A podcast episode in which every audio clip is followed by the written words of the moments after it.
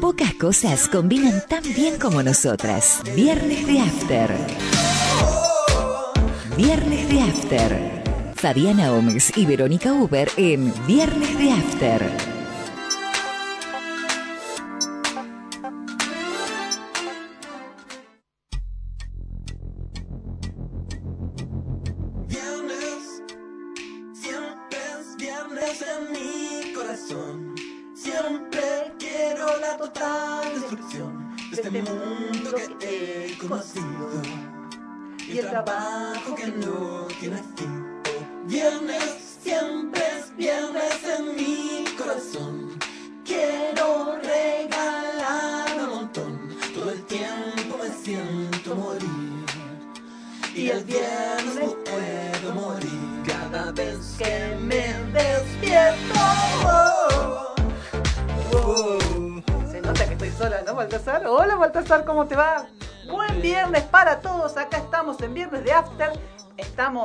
Y yo, porque Fabiana se tomó el buque, decidió no venir, se tomó vacaciones anticipadas, no, no viene hoy, digamos. Eh, así son eh, los docentes.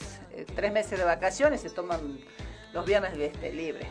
así que estamos con Baltasar y Verónica, y Verónica y Baltasar para hacer este viernes de After, hoy 25 de noviembre siendo las 18.07 y según, vamos a hacer lo que, lo que me pide siempre Fabiana, eh, ser ordenaditas y según el servicio meteorológico, por lo menos en, mi celular, 33 eh, grados, frescos 33 grados que nos están haciendo disfrutar de una hermosa tarde, sobre todo para estar, este, para no estar en una pileta.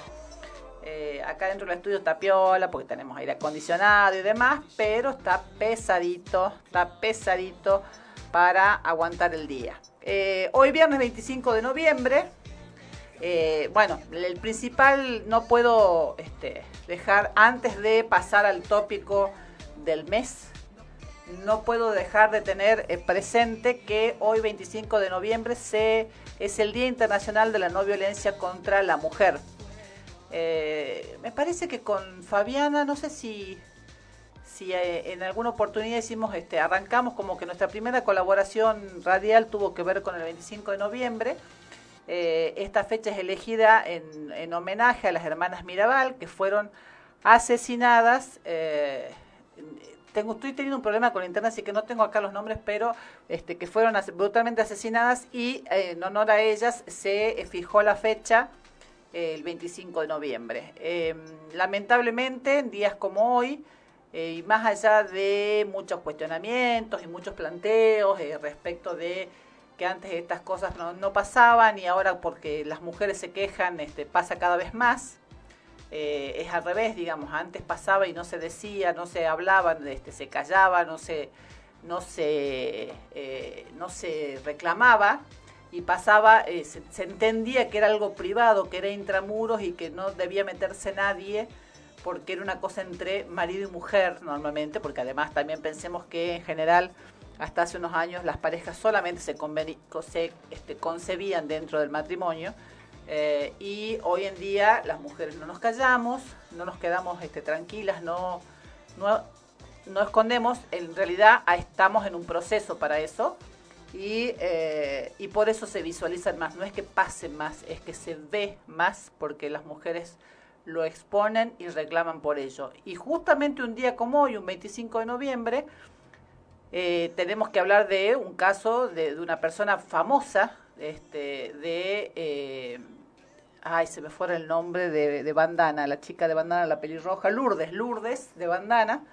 que hoy subió fotos con su cara toda golpeada, y denunciando a su actual pareja y pidiendo que no este diciendo que no hay que callarse. O sea, esto le pasa a una persona en un barrio humilde, le pasa a un millonario en su, en su mansión, le pasa a una persona conocida y a una persona desconocida. Tenemos que aprender primero las mujeres a ayudarnos entre nosotras, a creernos entre nosotras, a eh, sostenernos entre nosotras y a no tolerar esto. Y además tenemos que educar a nuestras hijas y a, a nuestros hijos en el respeto hacia el otro, no hacia eh, hacia las mujeres o hacia los hombres, hacia las personas. Las personas somos, debemos ser respetadas por el simple hecho de ser personas.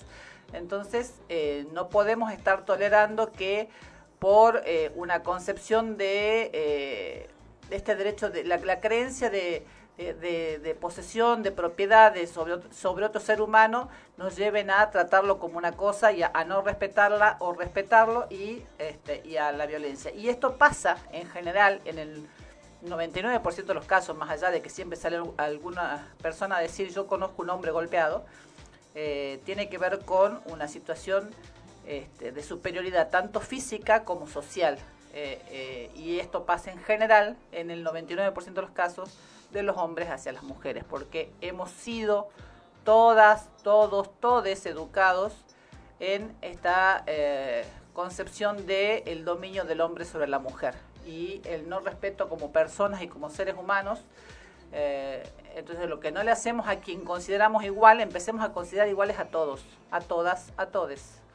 Eh, y a dejar de tolerar o no creer cuando eh, una mujer reclama o plantea una situación de violencia. apoyarla y ayudarla si no este, reconoce o no puede ver que, lo, que la, situación que vive es de violencia, por ejemplo, no, no, hablamos solamente de lo físico, sino también de lo psicológico, que es más difícil de advertir y de, y de, concientizar, y eh, ayudemos a que puedan visualizar que eso no tiene por qué ser tolerado, que ningún tipo de violencia tiene por qué ser tolerada. Y esto en un día como hoy, 25 de noviembre. Eh, otra forma de violencia contra mujeres fue lo que hizo ayer este, José Luis Esper en la Cámara de Diputados. Eh, lo hablamos alguna vez cuando murió Maradona eh, y lo hablo ahora respecto del fallecimiento de Eve de Bonafide. En primer lugar, en ambos casos, obviamente que la relevancia social de, Eve de Bonafide es mayor, son personas que han trascendido al común de la sociedad. En el caso de Eve de Bonafini, como este, presidenta de Madres de Plaza de Mayo, en medio de la dictadura, o sea, no después de la dictadura, en medio de la dictadura, este, reclamaba por sus hijos, por su nuera. Su nuera este, es secuestrada por este, reclamar por su, su pareja. Em, una mujer que venía de, un, de una crianza tradicional y a pesar de eso, junto con otras mujeres, salieron y reclamaron y protestaron por aquello que no, no reclamó ni protestó este, la gran mayoría de los argentinos. Así que eh, eso no puede no ser reconocido. los posicionamientos políticos e ideológicos eh, a lo largo de la vida son otra cosa. Son, este, podemos estar de acuerdo, disentir con una persona, pero no por eso no reconocer quiénes son y qué hicieron de importante y de trascendencia en la vida. José Luis Esper no ha hecho nada que por lo que lo vayamos a recordar luego de su fallecimiento, a diferencia de Eve de Bonafini. Podrás cuestionarle sus posicionamientos ideológicos o sus formas, pero no el hecho trascendente de haber sido una de las mujeres que, de las pocas mujeres además, que se plantaron frente a la dictadura y reclamaron por sus hijos, y que se plantaron ante la prensa internacional y reclamaron por lo que estaba pasando y dijeron lo que estaba pasando ante la prensa internacional, y por eso muchas de, las mujeres que... Eh, que caminaban con Eve fueron secuestradas, torturadas y asesinadas. Entonces eso no, no se puede este, dejar de reconocer y de homenajear. Si no tenés nada bueno para decir en un homenaje, y sobre todo cercano al fallecimiento de una persona, lo mejor y lo más sano y lo más educado y lo más empático con otro ser humano que podés hacer es callarte la boca. Eh, respeta el dolor de otros, no, no tenés por qué sentir dolor si no, no te pasa. Pero respeta el dolor de otros y cállate la boca. No, no, le, este, no puedo decir otra cosa de José Luis Esper, que es un desubicado, que es un maleducado. Además de que, insisto, no se le conoce eh, ninguna acción este, de vida que vaya a trascender justamente su vida. Una vez que fallezca, eh, estará en algún listado de, de legisladores, pero no más que eso. Nadie va a recordar quién era ni qué hizo algo importante. Eh, a diferencia este, de los dos ejemplos que mencioné. Em, y bueno, y estamos en una situación en la que eh, en Argentina, por lo menos, entiendo que en todas partes, pero en Argentina, este, eh, por lo menos, es casi el tema excluyente, el mundial. ¿Sabes que empezó el mundial, Baltasar? Todos sabemos que empezó el mundial. Todos sabemos que que empezó el mundial, todos este, nos levantamos, bueno, nos levantamos, nos despertamos el martes eh, con mayor o menor interés eh, a, las, este, las 7 de la mañana para, eh, para ver el partido. estaba todo paralizado para ver el partido y Argentina hizo lo que muchas veces ha hecho en otros mundiales, este, desilusionarnos. Pero a pesar de eso, bueno, estamos todos expectantes de lo que vaya a pasar mañana en la tarde. Sabemos que mañana en la tarde, te guste o no te guste el fútbol, yo no soy fanática del fútbol, yo veo los mundiales y por ahí, este, si hay una, una juntada, puedo llegar a ver otro partido, pero nada más. Pero eh, eh, soy parte de la, de la sociedad en la que vivo y me, y me y me, y me engancho con las mismas cosas que la sociedad en la que vivo, digamos. No soy un, una desubicada que vive en otro en otra galaxia y cree que por hacerse la que no le interesa el mundial o, que no le llama la atención o que no sabe qué está pasando va a solucionar los problemas del mundo. No me dejan ni interesar los problemas del mundo, pero eh, sé lo que está pasando en el mundial. ¿Y qué pasa mañana? Que vamos a estar todas esperando a la expectativa, salvo aquellos aquellas 10, 15 personas que este, con cara de superados dicen que hay cosas más importantes que hacer que el mundial. Eh, mirando qué es lo que pasa entre México y Argentina. Eh, estamos todos este, alrededor de eso, todos mirando lo que pasa con Qatar. Yo ya, comenté el viernes pasado qué es lo que opinaba respecto de todas las críticas respecto a la situación de derechos humanos en Qatar y eh, los, lo vuelvo a sostener. no comparto lo más mínimo la ideología desde donde se, se maneja el gobierno de Qatar, eh, pero no por eso creo que este mundial haya sido más corrupto que la elección de esta sede haya, sido más corrupta que eh, la elección de otras sedes. Recuerdo, y lo recordé el viernes pasado, y lo acabo de hablar de eso cuando hablaba de B de Bonafini, que acá durante la dictadura militar se jugó un mundial y el único equipo que reclamó, pero aún así vino, este, fue en ese momento Holanda. Eh, todos los demás países este, jugaron como están jugando ahora todos los, países y todos los equipos, porque ningún equipo dejó de ir en reclamo por los derechos humanos. Eh, entonces no nos vengamos a hacer este, desde de vuelta, desde la misma posición en la que se paran quienes dicen, ay, a mí el mundial no me interesa, hay cosas más importantes en, este, y más preocupantes para, para prestar atención. Eh, entiendo que se, se posiciona la crítica al mundial. Eh, respecto de los fallecimientos en las, obras de construcción de, los estadios, eh, recuerdo haber visto noticias de lo mismo en, el Mundial de Sudáfrica y no vi ninguna cobertura al respecto. Les resulta más difícil claramente eh, semejante nivel de explotación en países más, entre comillas, civilizados, pero cuando se realizan en países en, en vías de desarrollo, eh, se aprovecha y se trabaja en general porque son eh, construcciones que se realizan en pocos años para el nivel monumental que tienen y em, requieren un, trabajo eh, intensivo y que normalmente vulnera las normativas este, laborales del país de que se trate y que eh, importa muy poco la cobertura, las coberturas de seguridad y demás. así que en Sudáfrica había protestas durante la construcción de los estadios que no eran cubiertas casi por ningún medio. Y ningún país se horrorizó por este, los fallecidos en las construcciones a quienes este, a cuya familia les daban dos pesos con 50 para cubrir ese fallecimiento y nada más.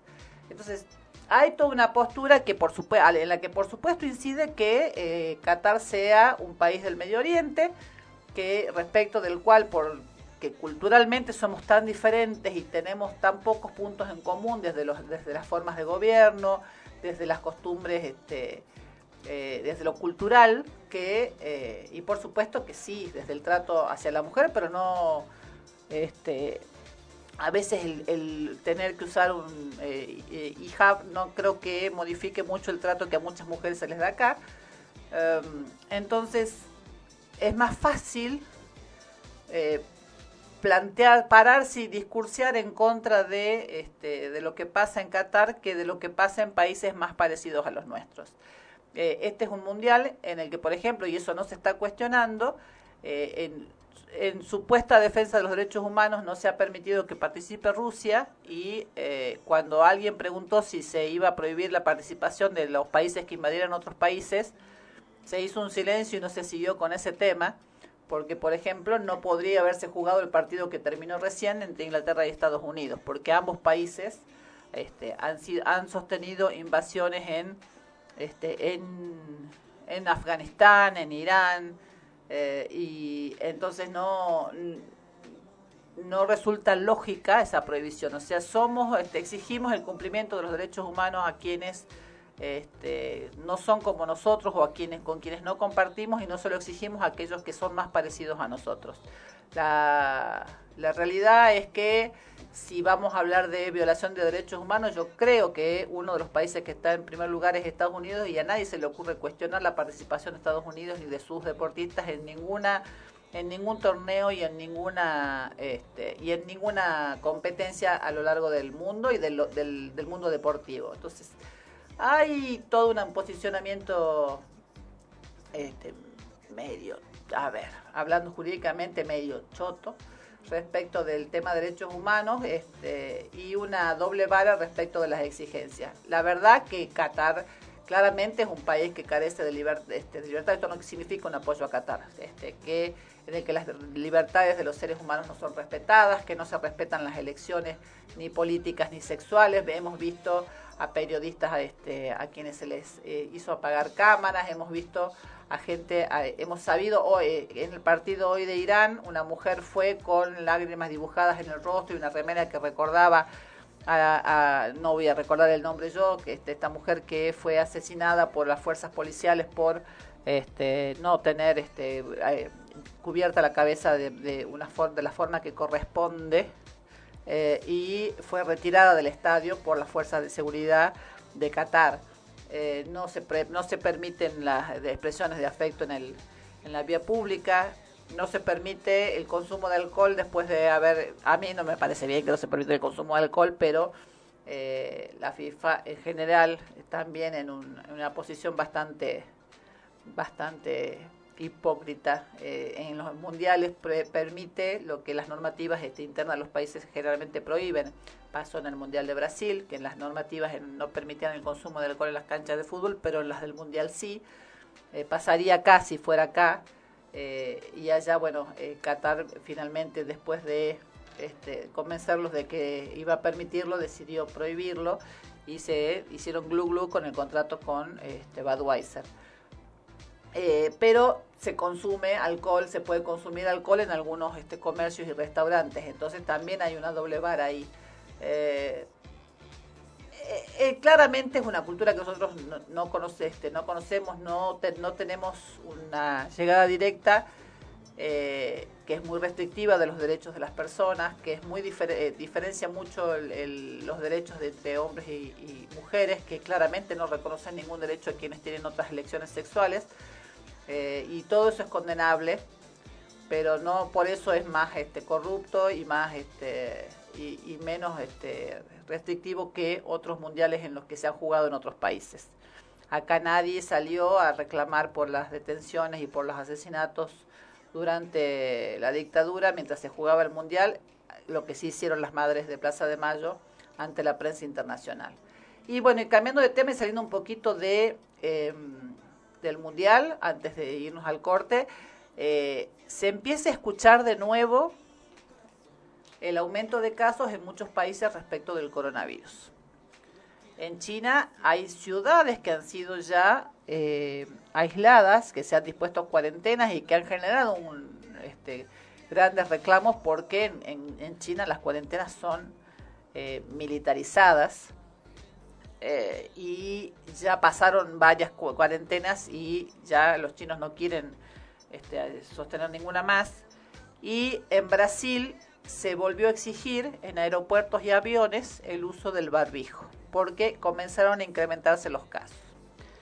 Eh, hoy escuchaba una entrevista que se le hacía a Quirós en función de su el anuncio de su candidatura a jefe de gobierno de la ciudad de Buenos Aires y él decía que era que ya había un aumento de casos, que se esperaba que como el verano pasado los casos aumentaran durante el verano, durante los meses del verano. Pero a diferencia de China y a diferencia de Brasil, y a mal que les pese a los antivacunas, Argentina sí tiene una tradición eh, de, acatamiento de las campañas de vacunación. Si bien ha habido un alto cumplimiento respecto de las dos primeras dosis de eh, las vacunas que se aplicaron en el país y no tanto de, las, de los refuerzos posteriores, en general un gran porcentaje, casi mayoritario, casi total de la población tiene las dos primeras dosis de vacuna. Em, entonces eso juega a favor porque aún este, padeciendo el virus, las consecuencias, por lo menos en lo inmediato, son mínimas eh, y a los que por ahí tienen una vacuna más débil, que son aquellos que tienen este, las dos primeras dosis con Sinopharm, se les ha recomendado y se les ha encarecido que, em, que se den los refuerzos en este momento se está aplicando acá la quinta, el la quinta dosis, sería el tercer eh, refuerzo. Em, así que yo les recomendaría a aquellos que están en, ya ha pasado el tiempo suficiente de la segunda, de la tercera o de la cuarta dosis, que vayan y completen el calendario de vacunación para por lo menos, si les toca este, pasarlo este verano, sea con la menor consecuencia posible. Yo les conté que este, yo me contagié en Córdoba, se me ocurrió ir a Córdoba en el momento de la mayor hora de, Omicron y este, me lo pesqué allá, a pesar de mis cuidados, y no lo sentí prácticamente, o sea, fue un, como si fuera un ataque de alergia y no más que eso. El tema es que, más allá de cómo lo pase uno en el momento de contagiarse, él... Eh, cada vez más se va viendo las consecuencias que a posteriori el coronavirus produce en el cuerpo. Entonces hay, cada vez van surgiendo más estudios en los que se advierte que alguna consecuencia en, el sistema coronario o en algún este, tipo de este, este, problemas circulatorios o algún otro tipo de problema neurológico. Entonces, tratemos de evitar contagiarnos, no, no seamos sonsos, a ver, mantengamos las medidas de cuidado básicas, no nos tratemos de no amontonarnos, sigamos lavándonos las manos, eh, mantengamos distancia, tratemos de estar al aire libre, este, tratemos de no amontonarnos, si estamos en situación de amontonamiento, este, usemos los barbijos y este, evitemos que nos pase lo que le está pasando a Brasil o lo que le está pasando a China. Eh, insisto, probablemente no sean graves este, los contagios, pero eh, a futuro no sabemos cuáles son las consecuencias de ese contagio en nuestro, organismo. Y eso es lo que debiéramos evitar. Em, estamos eh, eh, a tiempo, es probable que ya lo están este, estimando los médicos que esto, va, esto pase, así que no cuesta nada empezar a tener cuidado y ponerse los refuerzos, como digo, para evitar que sea algo grave o este, complicado. En mi caso, eh, nos contagiamos mi mamá, mis hijas y yo, y mi mamá y yo que teníamos este, Sputnik, eh, no, eh, Sputnik las dos y ella, la Sputnik las dos no teníamos todavía los refuerzos, eh, lo pasamos tranquilas, digamos, sin mayores este, consecuencias. Mis dos hijas que tenían Sinopharm la pasaron más con fiebre, más tiradas, más, doloridas y demás. Entonces, si completamos los esquemas de vacunación, eh, tenemos más probabilidades, con otras vacunas tenemos más probabilidad de que si nos toca pasarla lo más tranquilo posible y que sea como un resfrío más de verano. Pero este, eso tiene que ver con el cuidado de nuestra salud. Y de paso, este, quienes tienen hijos chicos aprovechen y completen los esquemas de vacunación de los niños en, los, los, habituales, los tradicionales, porque sí se vio, sí se vio a consecuencia de toda la presión que hubo respecto de las campañas de vacunación del COVID que algo que era normal y habitual entre los padres con niños pequeños, que era tener los, eh, los esquemas de vacunación completos, hubo muchos esquemas de vacunación que empezaron a extenderse en el tiempo y a no cubrirse. Y, últimamente, hace varios meses que desde distintas este, páginas de gobierno, por ejemplo, desde Mi Argentina, desde la aplicación Mi Argentina, vienen este, invitando a los padres a completar los esquemas de vacunación de toda la vida de los chicos, para evitar que, además de COVID, se agarren alguna otra cosa de todas aquellas este, enfermedades que hemos este, ido evitando a lo largo de toda nuestra infancia y a medida que fuimos creciendo, eh, las nuevas este, vacunas que fueron apareciendo para enfermedades que nosotros sí llegamos a padecer. Em, señora, vacúnese. Señor, vacúnese y lleven a vacunar a sus niñas.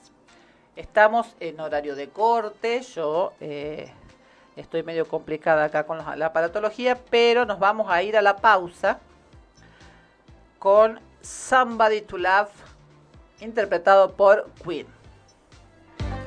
Alguien aquí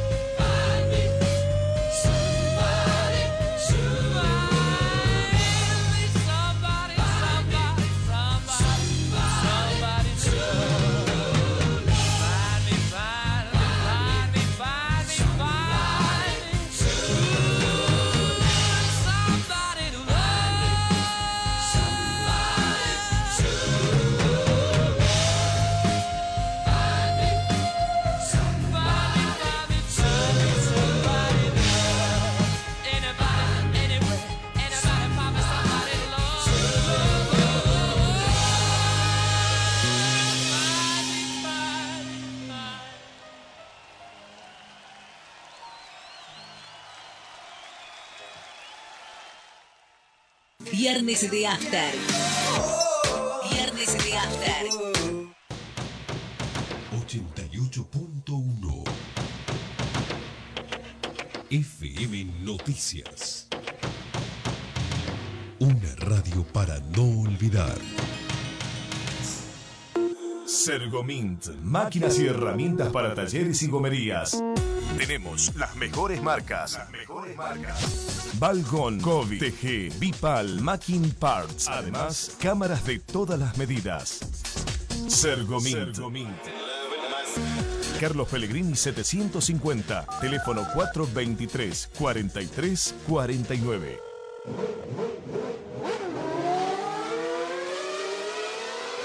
Forbat, la casa de las baterías y pilas. Baterías para autos y pickups, nacionales e importados. Baterías para motos, cortadoras de césped, armados de packs a medida, accesorios para notebooks, video y fotografía, linternas de todo tipo. También paneles solares y heladeras con freezer y gas. Sábados, abierto todo el día. Forbat, la casa de las baterías y pilas. Local San Juan 691, esquina Florida, playa de estacionamiento. Teléfono 431 7021. Salta, ciudad más limpia. Para prevenir el dengue, seguimos con operativos de descacharrado, limpieza de microbasurales, retiro de vehículos abandonados, control y multa de baldíos. Además, estamos recorriendo los barrios con el camión atmosférico y ecopuntos itinerantes, donde podrás dejar tus residuos secos, residuos electrónicos, pilas y aceites de uso doméstico. Para conocer cuándo estaremos por tu zona, consulta el calendario llamando al 147 o a través de la web municipalidadsalta.gov.ar. Betina Romero Intendenta. Municipalidad de la Ciudad de Salta.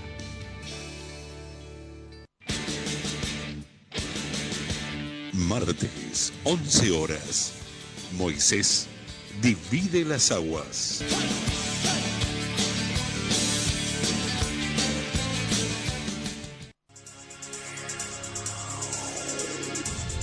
Mientras todos buscan entretenerlo, nosotros lo invitamos a informarse. Nosotros lo invitamos a informarse. 88.1 FM Noticias. La primera del dial. Viernes de After. De After.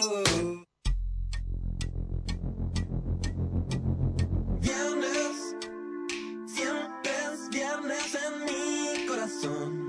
Siempre quiero la total destrucción de este mundo que he conocido. El trabajo que no tiene fin. Oh, viernes, siempre es viernes en mi corazón.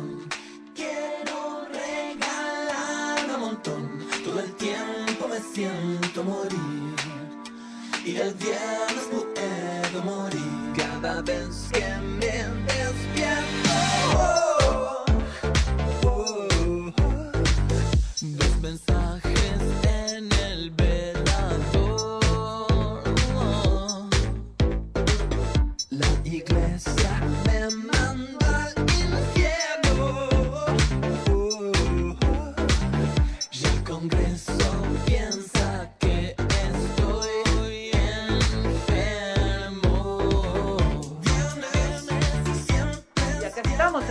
Bloque y sigo sola. Este, ya contaría la macana que me mandé, pero bueno. Eh, de todas maneras, este, estamos acá en Viernes de After. Hoy 25 de noviembre, ya en la recta final de este 2022 para Viernes de After, en compañía de Baltasar Saavedra, como este, Sa- Baltasar que me está haciendo el aguante acá porque parezco la, la loca mala que habla este, sola y que, eh, y que este, no sabe, no tiene nadie que le conteste. Digamos, no, acá eh, eh, estoy eh, sin, sin mayor este, compañía, hablando sola, hablando, bueno, en general hay gente que cree que yo habitualmente hablo sola, pero no, eh, suelo tener alguien que me rebote los comentarios, puedo hablar sola, pero que alguien enfrente escuche todo lo que yo digo. Acá estoy hablando sola, mirándome a mí misma en el reflejo del vidrio del estudio, y nada más, nadie me, na- nadie con quien pelear, nadie a, a quien rebatirle nada, nadie a quien discutirle nada. En el próximo bloque vendrá el invitado y a él le encanta pelear conmigo, así que asumo yo que este, ahí este, este, sentirán, me sentirán menos como una loca, que un poco lo estoy, pero, este, pero lo disimularé un poco más en todo caso. Eh, además de, eh, yo cuando comenté lo de Eve en el primer bloque, hice la comparación con el, con el hate, con los mensajes de odio con la muerte de Maradona y no caí en la cuenta que además hoy se cumplen dos años este, del fallecimiento de Diego Maradona. Y eh, ayer en Qatar, eh, además del banderazo que se hizo en apoyo a la selección, hubo un homenaje que realizaron argentinos, pero este, también eh, estu- estuvieron los jugadores del 86, creo, y de eh, no sé de qué otro, de, de- de qué otro seleccionado, de qué otro año, pero estuvieron en, Qatar este, haciendo un homenaje a Diego Maradona. Que vuelvo a decir lo mismo, desde lo personal podremos tener muchas cuestiones que objetarle, pero desde el punto de vista futbolístico eh, es un ídolo y es este, recordado y celebrado por este, la mayoría de los inclusive se planteó eh, desde, o se le planteó a la FIFA, de eso no me quedó claro de dónde surge el planteo y la propuesta, hacer el día Maradona en, este, en el calendario futbolístico eh, de la FIFA. Eh, eh, no podemos negar que nos cayera bien, nos cayera mal, opináramos lo que opináramos de él. Cuando salió la noticia del fallecimiento de Diego Maradona, todos nos acordamos dónde la vimos, dónde la escuchamos. Es de esas noticias que uno recuerda dónde estaba y cómo se enteró. Fue sorpresivo y no. Uno, uno veía el deterioro este, personal, claramente desde una, desde una falta de cuidado este, y de, de- noción del cuidado personal eh, y el deterioro por los distintos consumos que, y adicciones que él tuvo a lo largo de su vida, de una conducta adictiva, porque este, fue reemplazando una adicción por otra, eh, y eh, uno veía lo mal que estaba,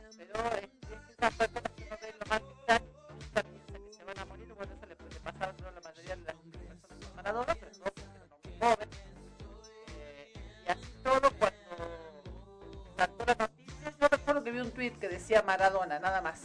Eh, y eh, el, programa radio que estaba escuchando, empecé a escuchar y decían eh, una noticia que no vamos a decir nada hasta que no tengamos certeza que si es cierto, impactante y empezaba a oler qué es lo que estaba pasando, pero bueno, este, no demoró mucho tiempo en confirmarse efectivamente se anunció y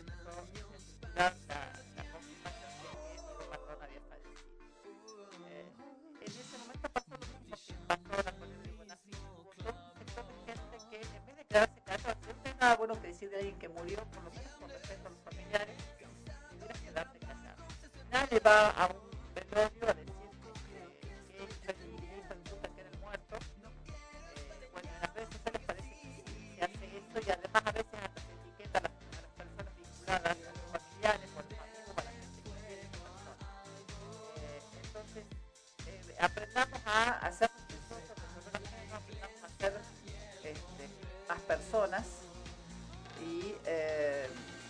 y en el caso de figuras este, como Maradona, como, como Eve de Bonafini, respetar el hecho de que son personas que han realizado actos que los han hecho trascender eh, en la historia, son parte de la historia. Lo eran en vida y lo son aún más después de fallecidos. Yo conté mi anécdota, uno siempre escucha que, escuchaba que cuando la gente viajaba al exterior eh, y decía, decía que era argentino, le decían Maradona. Y ahora cuando va a cualquier lado, le- cuando dice argentino, le dicen Messi. Eh, yo hace antes de la pandemia, creo que fue el verano, no ese verano, sino el anterior, tuve la suerte de poder este, viajar a, a Turquía y estando en Capadocia, en donde están- salen los globos y demás, eh, me, me subí a un taxi que me habían pedido el hotel para ir a conocer las ciudades este, subterráneas que hay ahí. Y el chofer no hablaba ni una, ni una palabra de, de, de español y dos o tres palabras en inglés. Y yo había aprendido que, eh, que en turco eh, argentino era argentin. Y eh, el hombre, de las palabras que sabía de inglés, eran Where are you from? Sea, ¿de dónde, de dónde son? Yo le dije Argentin. Y el señor, grande, me dijo Maradona. Eh, y después toda nuestra comunicación fue eh, en relación a eh, los nombres de los lugares donde queríamos ir. Escuchaba los nombres y nos, nos con los dedos nos decía cuánto más o menos íbamos a demorar. Eh, y me anotó el precio del, del- del viaje en papel porque no, nos- no nos entendíamos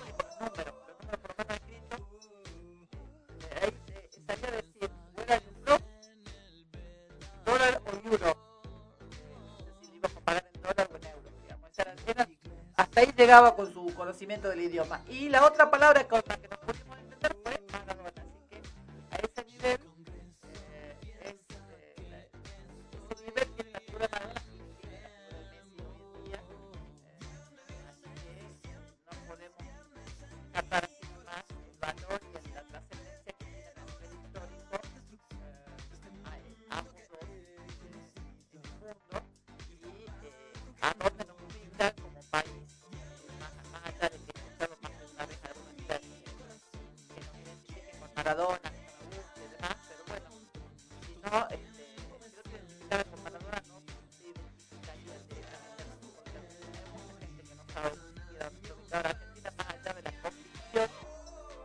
tenemos todos de que Argentina es el lugar más importante del mundo. Y como noticias locales tenemos que se inauguró esta semana en San Antonio de los Cobres el proyecto Cubic, eh, por el cual se instaló un, este, un instrumento que permite capturar radiación que llega a la Tierra originada por un evento atómico ocurrido hace miles de millones de años. Todos sabe- lo sabemos en general, así muy con pinzas porque el conocimiento que una abogada tiene de astronomía, que las luces que vemos, que las emisiones que vemos, eh, a veces son como una ventana al pasado porque eh, son eh, luces que se emitieron, este, son este, radiación que se emitió hace miles de millones de años y ese tiempo es el que demora en llegar hasta la Tierra y recién se pueden captar y medir acá ahora. Entonces, y estamos entonces con una, es como una ventana al pasado de otro, de otras galaxias y eh, eso es lo que va a hacer este instrumento, eh, capturar y asumo yo que la capturan para estudiarla eh, eh, y medirla este, según eh, las afirmaciones hechas por eh, quienes participaron, entre ellos Daniel Filmus, de la inauguración de este instrumento.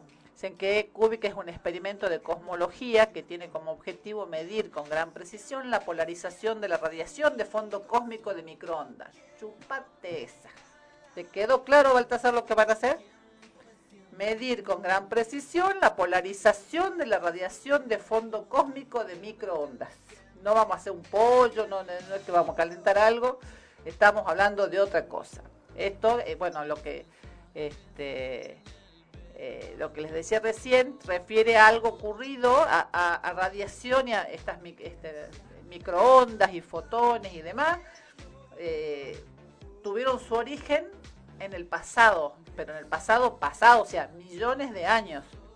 Este, y comenzaron a ser detectadas a partir de 1964 y por eso eh, este, este instrumento busca esas señales que hablan de esos hechos y de esos sucesos cósmicos ocurridos este, hace millones de años y esto lo, lo están consiguiendo ahora con la implementación de este instrumento.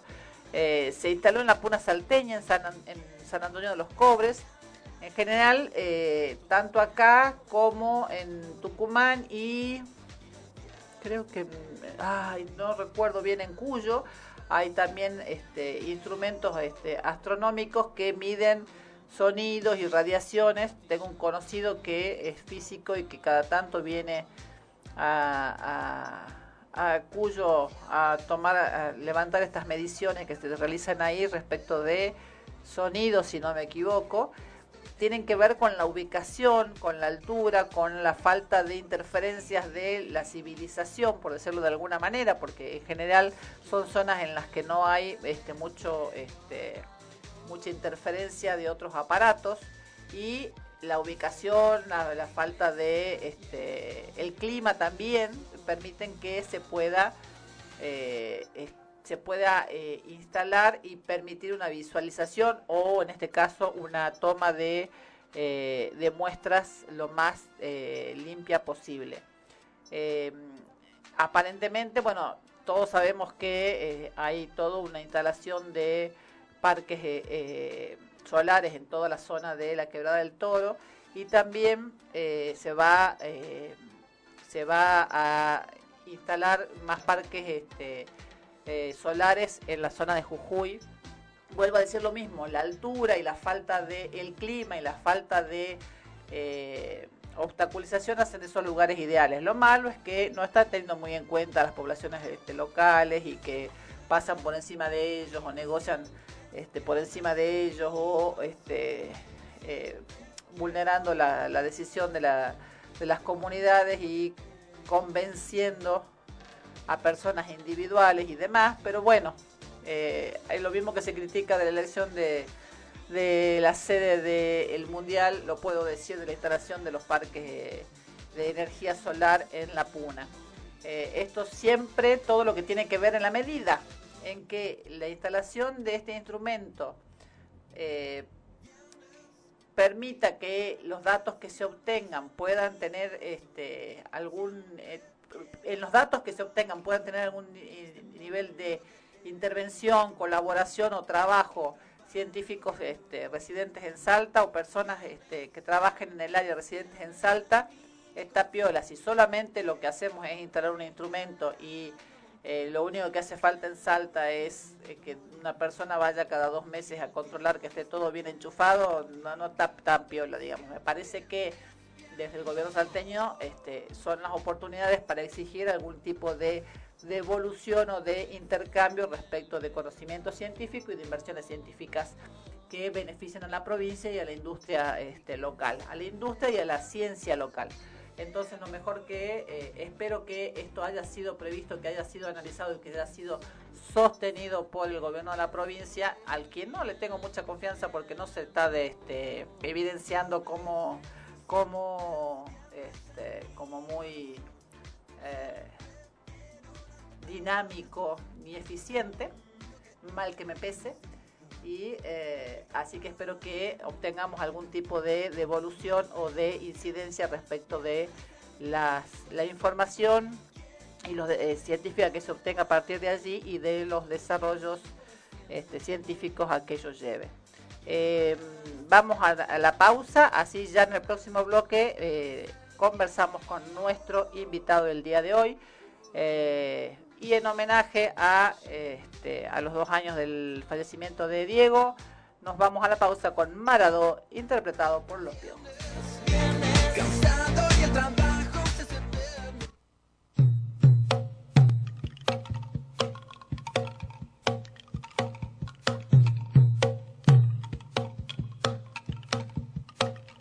Dicen que escapó de un sueño en casi su mejor gambeta.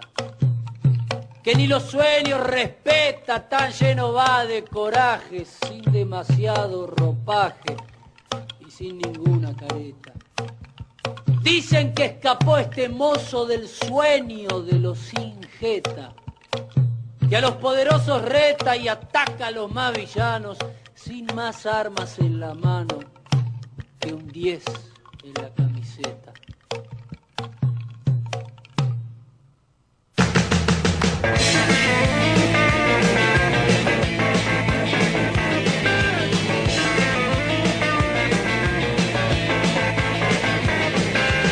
Cae del cielo brillante balón, Toda la gente y todo el mundo ve, una revancha redonda en su pie. todo el país con el corriendo va. Caen las tropas de su majestad Y cae el norte de la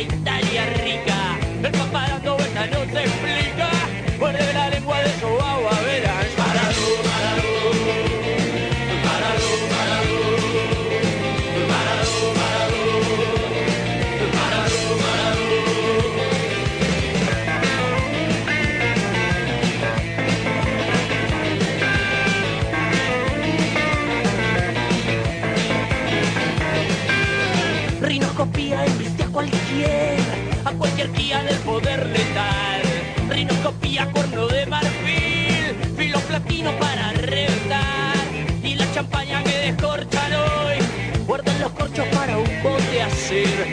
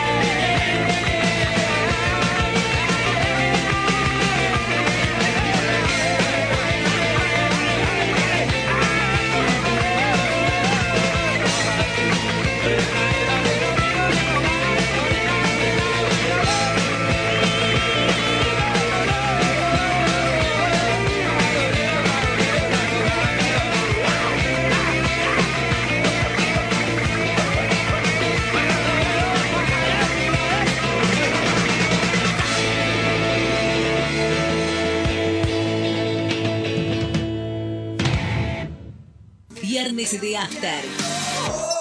Viernes de After. 88.1 FM Noticias. ¿Qué más hacer en esta tierra incendiada? La opinión de la gente. Sino cantar. Avanza la obra del nuevo puente que vamos a tener en Salta. Atraviesa el río Arenales y está ubicado en paralelo a la avenida Paraguay, abriendo una nueva vía que conectará la zona sur con el centro oeste de la ciudad. Seguimos haciendo para que Salta esté mejor. Municipalidad de Salta. Servicio, mantenimiento, instalación en radiocomunicación, accesorios y equipos. 25 años al servicio. Enlace. Alcina 431. 431-3522. Atendemos de 15 a 20 horas. 25 años al servicio de la comunicación. ¿Ya descargaste la aplicación Saeta en tu celular? Entra a Google Play y baja nuestra aplicación.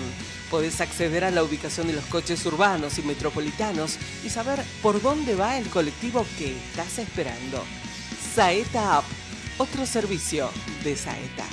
Continuamos legislando sobre los temas que te interesan y preocupan. Trabajamos en normativas sobre seguridad vial, cuidado de espacios públicos, concientización y más obras en los barrios. Desde el Consejo Deliberante gestionamos para mejorar la calidad de vida de cada salteño. Si querés conocer más, ingresa a cdsalta.gov.ar. Consejo Deliberante de la Ciudad de Salta. Un consejo más cerca tuyo. Hora 7. La mañana despierta. con Hugo y Javier Verón. Hora 7 va a seguir siendo lo mejor de la primera mañana. Por si no lo entendió, conducción Hugo Antonio Verón. Co-conducción Javier Verón. Hora 7 lo sigue informando.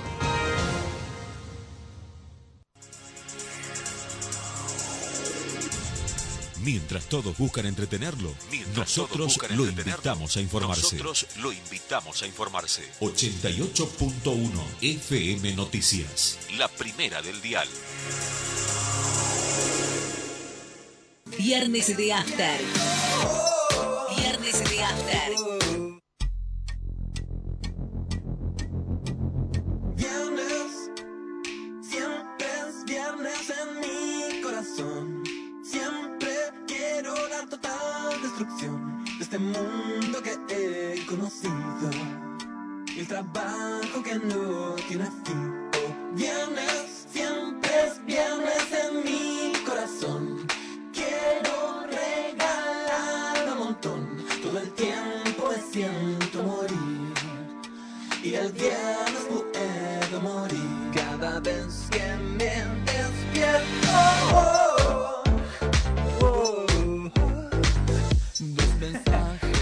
Acá estamos de vuelta en Viernes de After, Verónica Uberi, Baltasar Saavedra, lo estamos acompañando en este viernes, ya casi terminando el año 2022, último viernes de noviembre creo que es, sí, el último viernes de noviembre, y eh, eh, acá sosteniendo el programa ante la ausencia de mi amiga y de mi compañera Fabiana Gómez, que se tomó el palo. Pero ahora estamos en compañía de nuestro invitado de hoy, eh, estamos eh, en compañía de el señor Arnaldo Echar. ¿Cómo le va Arnaldo? Hola Vero, ¿cómo estás? Verán que este, me, me tiene, me tiene junada de algún lado. Eh, por su nombre se imaginarán que no se dedica eh, a, los, a, la, a, la- a la- a ver, Al tenis. al, al tenis claramente no. Eh, no se dedica al fútbol, no se dedica a, este, al textil, se dedica a la parte eh, vitivinícola, a los vinos, supongo yo. Con ese, con ese nombre no, no te puedes dedicar a otra cosa. No, estamos dedicados efectivamente al vino, así que hacemos vino.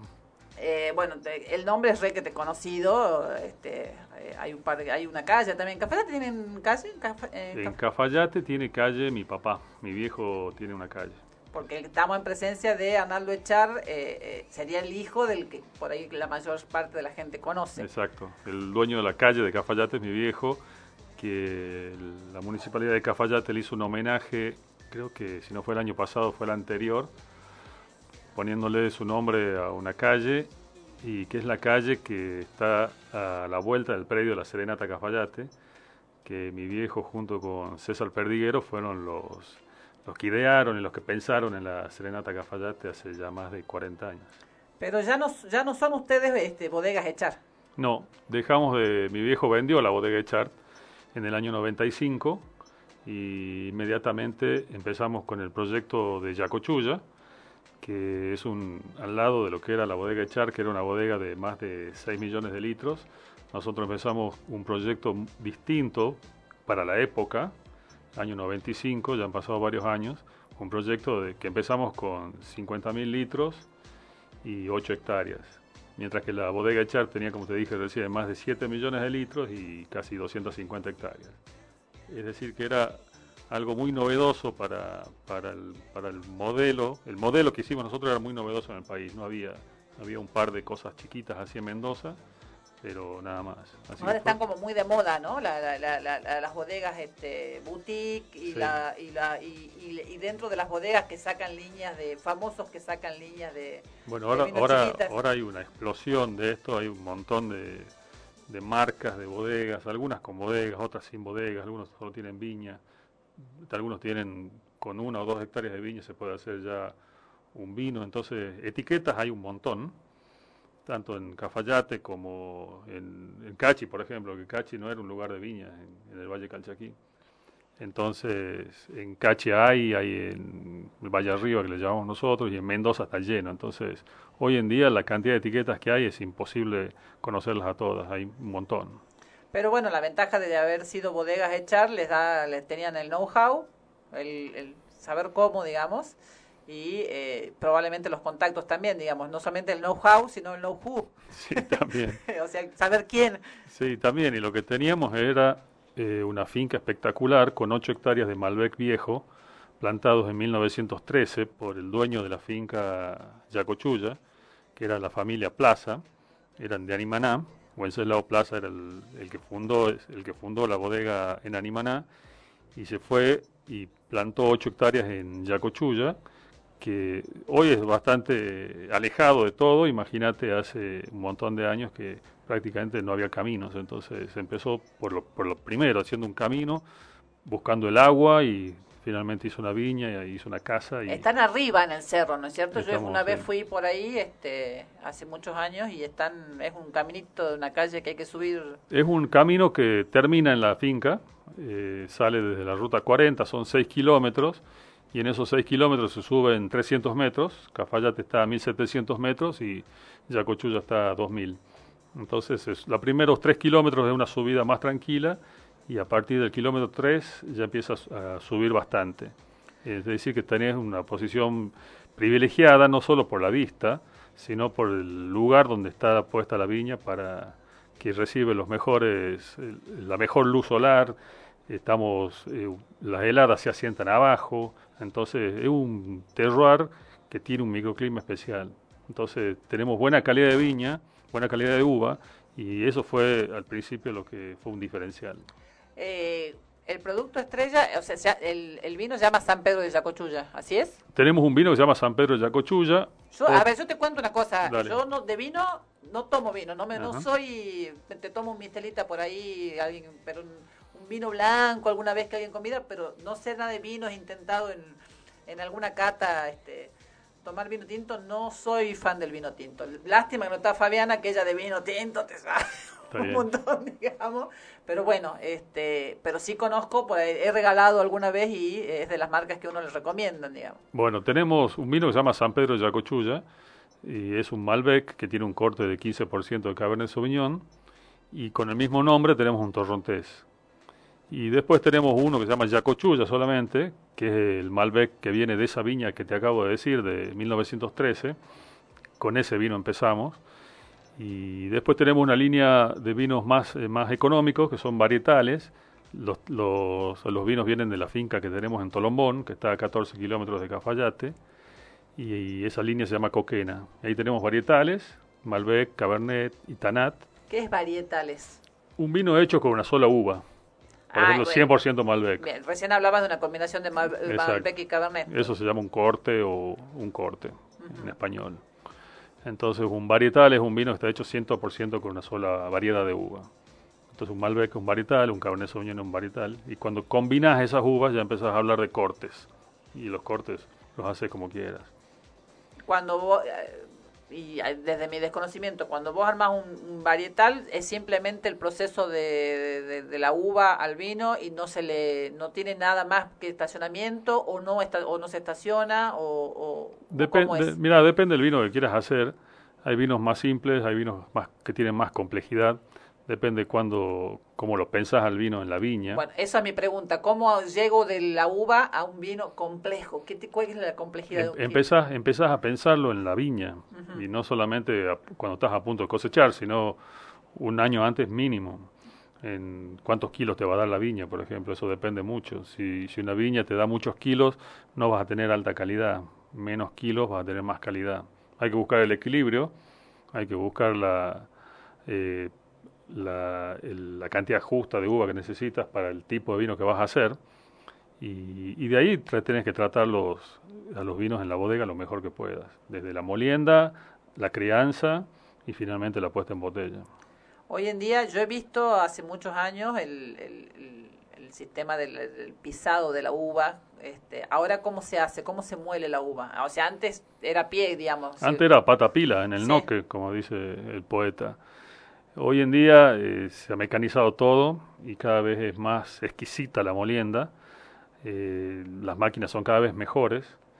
eh, son al punto tal que a las máquinas, a una moledora le vas metiendo algunas cositas como si fueran accesorios, como lectores ópticos y demás, y estas cosas hacen que tengas la mejor uva posible dentro de la bodega. Porque una vez que vos traes la, la uva a, la, a la bodega, hay que seleccionarla y vas eligiendo grano por grano. Al O punto. sea, cada... Cada, Cada eh, racimo gra- se lo desgrana, Ajá. esto lo hacen las máquinas ya, y se, y se selecciona a mano, o las más modernas con lectores ópticos, y van seleccionando las mejores uvas, las que están más sanas y las que entran perfectas a la bodega. A medida que más te especializas y más haces ese trabajo, vas a tener mejor uva y la mejor uva te va a dar mejor vino. Ahora, cuando haces un vino que, que va a ser de mucho volumen y, y- muchas botellas, este, este nivel de detalle es antieconómico. Entonces, normalmente esos vinos son para consumir más rápido, no son vinos para guardar en el tiempo. Entonces, el proceso es más simple. ¿Y se le agregan otras cosas además de uvas a un vino? No, no se le agrega nada. Nada más. Nada. Es simplemente molienda y Es, estacionamiento. simple- es simplemente uva, porque por ahí cuando escuchas a los, a los sommeliers o a la gente que describe un vino y... Por eso pregunto, cuando hablan de sabor a madera y no sé qué, y Bueno, madera sí, colores, madera de- sí. colores, me hablan de colores cuando lo tienen en la boca, digo, yo no esas cosas no entiendo. Bueno, colores cuando lo tenés en la copa, no no en la boca. Ah, bueno. En la copa sí miras colores. Y los colores te, te indican ya que, de qué año es el vino y cosas por el estilo. Pero la fruta que se le encuentra al vino, aparte de la uva, hay, hay gente que encuentra eh, fruta de la pasión, por ejemplo, o, o encuentra flores como jazmines o rosas, o encuentra distintos descriptores, eso viene de la uva, no son agregados. Ajá. Entonces, hay, hay un montón de, de- de descriptores que tiene la uva, no todos los mismos, y lo mejor de todo es que no todos los, no todos los descubrimos, porque no siempre están tan presentes. Entonces va a depender de las zonas, de la elaboración, va, va a depender un montón de cosas. Pero lo divertido es eso, encontrarle cosas que, que te hagan acordar a otras cosas. Pero siempre es uva. O sea, que no se le agrega es- eso que siempre veo yo en una película, un catador que está describiendo... Describe lo que siente. Ajá. pero siempre es uva, insisto. Cuando dice tiene madera o no tiene madera, es que la crianza es en madera, en barricas de madera o en toneles de madera. Pero, y eso sí se siente, porque la madera, cuando crías un vino en madera, sí lo sentís. ¿Y es siempre la misma, es cualquier madera o es alguna madera especial? O, o esto, las barricas de roble o de esas cosas son importantes. Las barricas normalmente son de roble, nosotros usamos roble francés, pero hay, hay otras maderas también. Y, y los viejos toneles, eso que vos ves en las bodegas viejas de Cafayate, eran de algarrobo. Ah, del garbo. Entonces, que sí, más, más que nada eran para contener el vino, no para aportarle cosas. Ajá. En cambio, el, el roble sí le aporta cosas, a- le aporta eh, taninos al vino que, que van a hacer que tenga una buena vida, una larga vida. El tanino es lo que hace que se sienta seco en la boca, ¿no es cierto? Y cuando está en seco lo vas a sentir, lo vas a sentir. Pero es difícil, es difícil cuando empiezas a hablar de taninos, de pH y de esas cosas y de, ac- y, y acidez, porque ya se, ya se empieza a poner técnico y aburrido y, y le quita la magia que tiene a tomar un vino con unos amigos. No, Yo no- soy- Vos no te sentás a tomar vino en una comida y empiezas a hablar de acidez total. No, no, no, seguramente no. Este, por ahí sí, uno, este, en, en- qué sé yo, en mi caso, que no soy este, consumidora de vino y menos de vino tinto, eh, no le encuentro el, el- el placer, digamos. Fabiana sí, Fabiana te, te- se, te- se toma todo lo que encuentra, digamos. He estado inclusive, he ido un par de catas y, y no lo encuentro.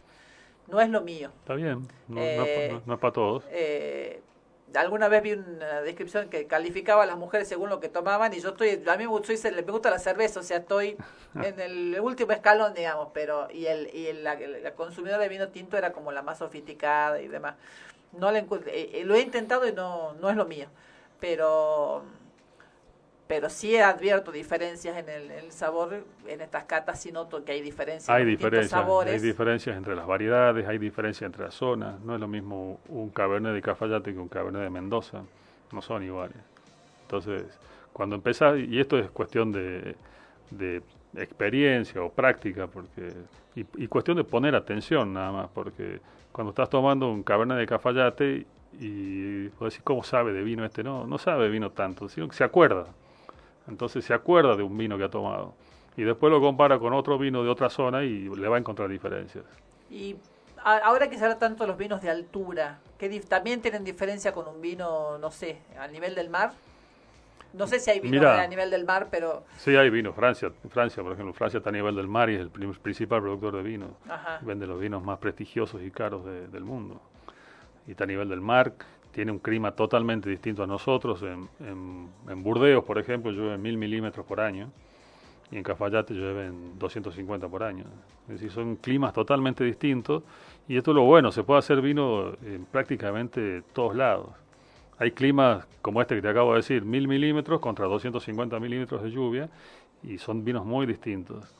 Entonces, esto, no, esto nos pasa a nosotros. Nosotros trabajamos con un francés que vino a trabajar a la bodega Echar con mi viejo en el año 88 y sigue trabajando, se llama Michel Roland. Y él hace vinos en Francia, hace vinos en Salta, en Mendoza, en Estados Unidos, hace vinos por todos lados. Y los vinos son todos distintos y es el mismo tipo el que hace vino. Entonces él le, impor- él le impone su impronta, su, su carácter, su know-how, pero los vinos son todos distintos. In- Incluso es distinto un Malbec de Cafayate que un Malbec que hace Mendoza.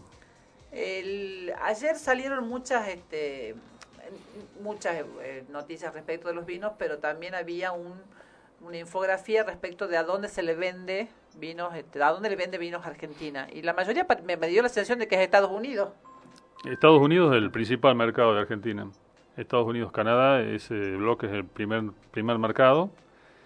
Eh, Reino Unido entiendo que es el, está en el puesto 2 o 3, depende cómo lo mires, Estados Unidos, Canadá. Y, Brasil es un jugador importante en los últimos, te diría, 15 años. Que Brasil no consumía vinos y en los últimos 15, 20 años empezó a, ser un- un jugador importante y Argentina le vende mucho vino a Brasil. Diría que de Latinoamérica, Brasil es el mercado más importante que tiene Argentina. Eh, eh, yo miraba, tienen ustedes un planito en la página de la bodega, y a China también le venden. A China sí vendemos, sí. Es raro China, pero, pero sí, vendemos. eh, a China y básicamente Latinoamérica, digamos, mucho Latinoamérica y Estados Unidos. Estamos vendiendo, sí, Latinoamérica estamos vendiendo bien en Uruguay y Perú, por ejemplo, son los principales mercados, y Brasil. Eh, Estados Unidos vendemos en Florida y, y Nueva York principalmente. En Europa vendemos a través de, de- del francés que te acabo de nombrar, de Michel, que, que tiene una bodega en Burdeos y desde ahí hacemos las ventas. Y, y estamos en Australia y estamos en China, te diría que eso es lo, lo más importante que hacemos. Ah, bueno, tienen que actualizar el mapita entonces que tienen en, en, en la página, porque Australia, por ejemplo, no hay ¿No nada de? Oceanía, no hay nada de Ah, Oceanía y no hay nada de Europa. Este figura este un punto en Estados Unidos, varios en Latinoamérica y China que me llamó la atención, aunque creo que alguna vez te escuché comentar que estabas en alguna feria en China. Estamos, sí, estamos en China. Las gestiones eh, con China empezaron hace cuatro o cinco años, cinco o seis quizás, con una salteña que se llama Fanny Villamayor, que empezó a trabajar el mercado chino y con otros productos y, me llamó un día, me dice que si quería ir a acompañarla a una aventura y empezar a vender vinos en China. Y, como te dije, fui, fui a China, Shanghái, es difícil, es otra cultura. Eh, pues, te pongo alguna cosa muy simple. Yo- yo estaba presentando los vinos en, a un grupo de, de clientes chinos que iban a comprar vinos, con un traductor, obviamente. Yo imaginaba que el traductor me traduce bien porque de ahí no pescas una. Y yo les decía cosas típicas que decimos acá todo el tiempo. Por ejemplo, este vino, ¿con qué se acompaña bien? Entonces yo decía, este vino es ideal para acompañarlo cuando antes de comer con unos quesos, por ejemplo. Y me miraban extrañadísimos y yo le preguntaba al traductor si me estaba traduciendo bien. Y dice, sí, te estamos traduciendo bien. Pero no- pero comen que, diferente. El problema es que no comen lácteos, me dice. claro. Entonces es muy muy raro. Y sí, lo que más lo que más eh, les gusta, o por lo menos en la experiencia que tuvimos, eh, son los vinos más dulces. A los vinos más dulces los, los encuentras más fáciles para empezar a tomar. A los tardíos, por decirte. Lo que por ahí me gustaría a mí, digamos. Lo que te gustaría. De- según lo que te describí hace un rato. Un torrotén tardío, por ejemplo. Eh, eh, en general Cafayate solía ser más conocido por los blancos, por los torrontés, diga, Sí. por el torrontés, no por, el, No por lo- los los tintos. ¿Y ese proceso en qué momento cambió? Mira, eh, Cafayate tenía hasta mediados o fines de los 80 el 90% de la superficie plantada con torrontés en parrales.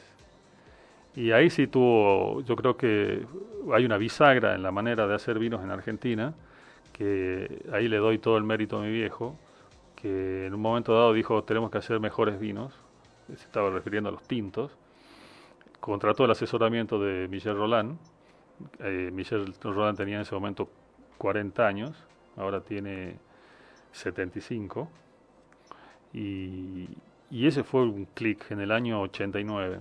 Fue un año bisagra, no solamente para la bodega Echart y para Cafayate, sino que para la vitivinicultura en Argentina.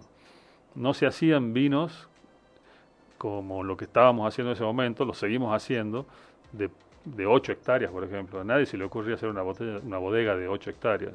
Como te dije al principio, había dos en Mendoza. Las fuimos a ver para tomar nociones de, del tamaño, de, de la maquinaria que teníamos que tener y demás. Es decir, que yo creo que eh, en Cafayate la bodega Echar con un vino que se llamó Arnaldo B, que era ese vino está es el nombre de mi abuelo. eh, ese vino fue un- una bisagra para la manera de hacer vinos en Argentina. Y eso pasó en Cafayate y a partir de ahí eh, se empezó a plantar. Todo lo que se plantaba nuevo en Cafayate era Malbec. Y hoy hay entre tintas y blancas 50 y 50%. Y lo que más en vino, en uvas tintas, lo que más hay es Malbec.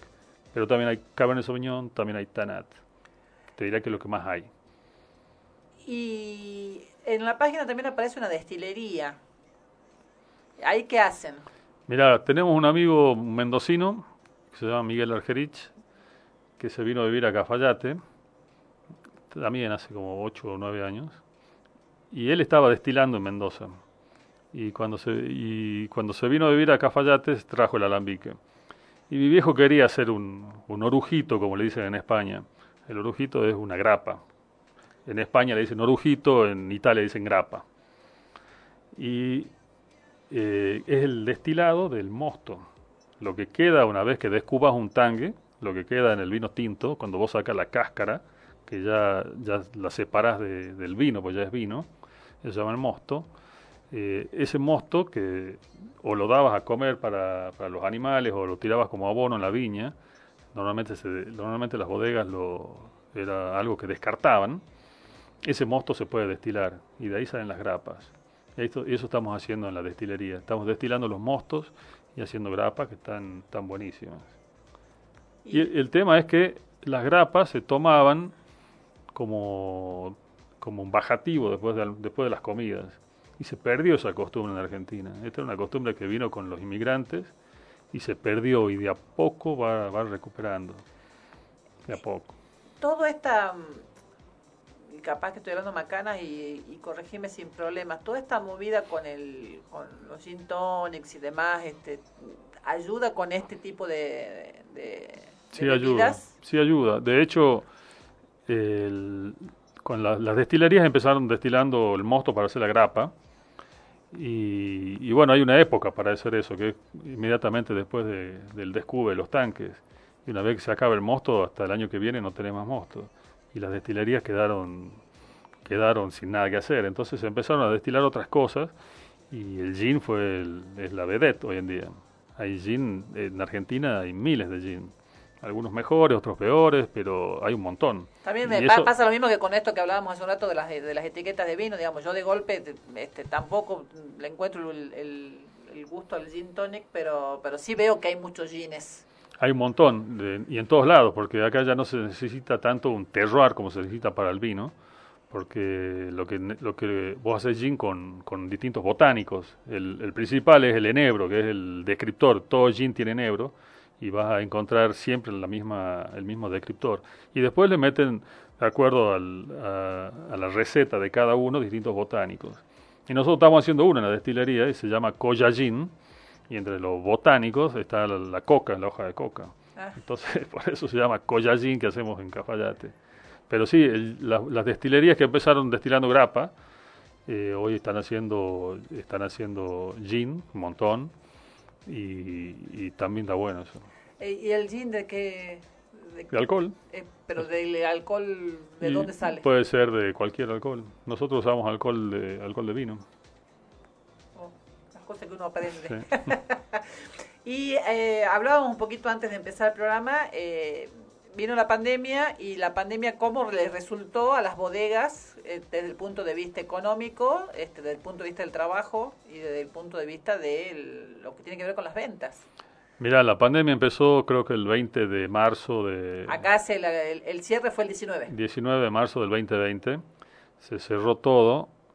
Eh, la- nosotros vendemos muchos en, nosotros digo las bodegas, ¿no? En vinotecas y gastronomía. Vinotecas, supermercados, gastronomía. La gastronomía estaba totalmente cerrada, estuvo cerrada 60, 60 días, pero totalmente cerrada. Cuando los gastronómicos vieron que esto se prolongaban, empezó, empezaron a abrir con el, con el formato de delivery Delivery, sí.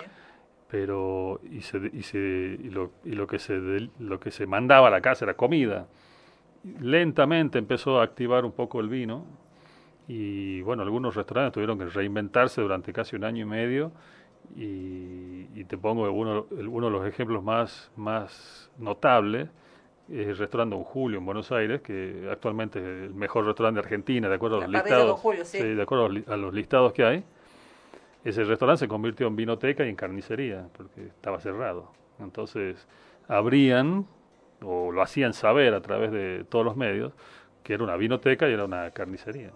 Y de esa manera pasaron la pandemia. Y a nosotros nos pasó eso. Durante los primeros 60, 70 días estuvimos totalmente cerrados, no teníamos actividad, no sonaba el teléfono para nada, un montón de cheques rechazados, esto parecía un caos, era un caos de verdad, hasta que lentamente se fue activando. Y, también hasta que uno le fue encontrando la vuelta, porque al y- principio también uno como que desconcertado, lo que uno siempre hizo de una forma, No, pero sobre no, todo el consumo. no se podía hacer, digamos. y sobre todo el consumo. De, de- lo que más se vendió fue vino y gin, concretamente. Eh, y se vendió lo que la gente consumía en restaurantes y cuando salía a comer, lo pasó a consumir en la casa. Sí hubo, eh, yo he visto eh, un par de, sigo por ahí cuentas de gente que hace cócteles y que empezaron a hacer, eh, a vender el, el trago para armarlo en la casa o ya preparado para, para agregarle Sí. eh, algún, no Sí. sé, el gin o lo que fuera. Sí. Venían en bolsitas selladas al vacío, pero, pero les llevó eh, un mes, dos meses hasta que se les ocurrió la idea, la pudieron desarrollar y la pudieron empezar a Sí, publicitar. como, sí, para- como, como te digo, llevó 60 días hasta que el- la gente se dio cuenta que era para más largo, sobre todo Buenos Aires estuvo muy cerrado y donde está, el- donde gastronómicamente es muy fuerte Buenos Aires.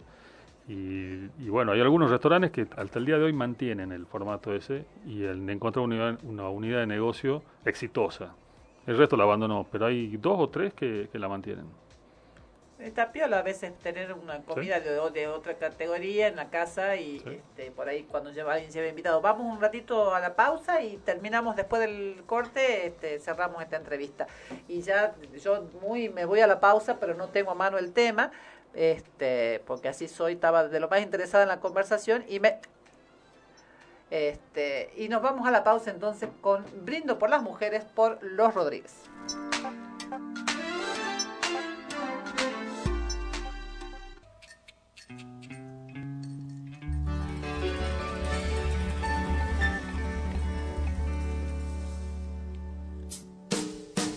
Brindo por las mujeres que derrochan simpatía.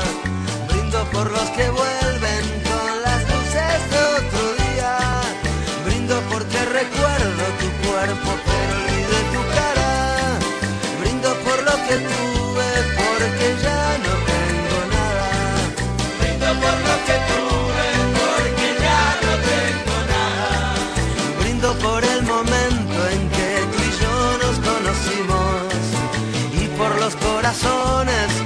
han roto en el camino.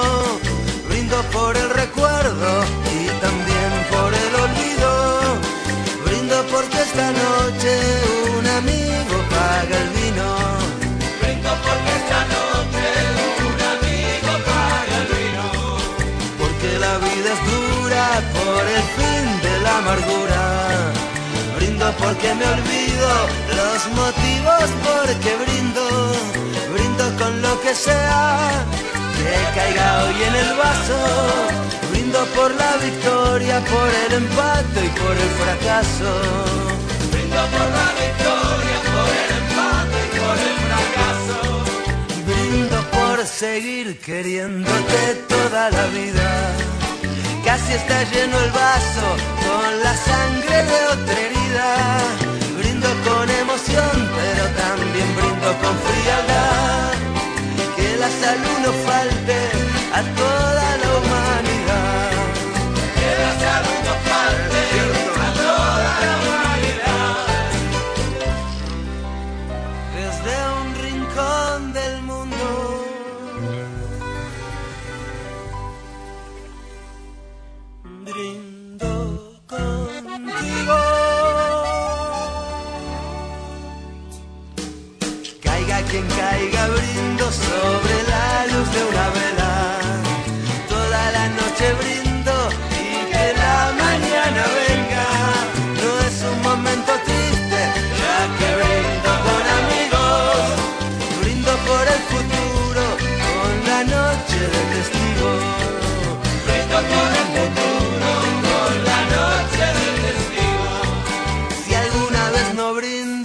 Siquiera por tonterías, brindaré con silencio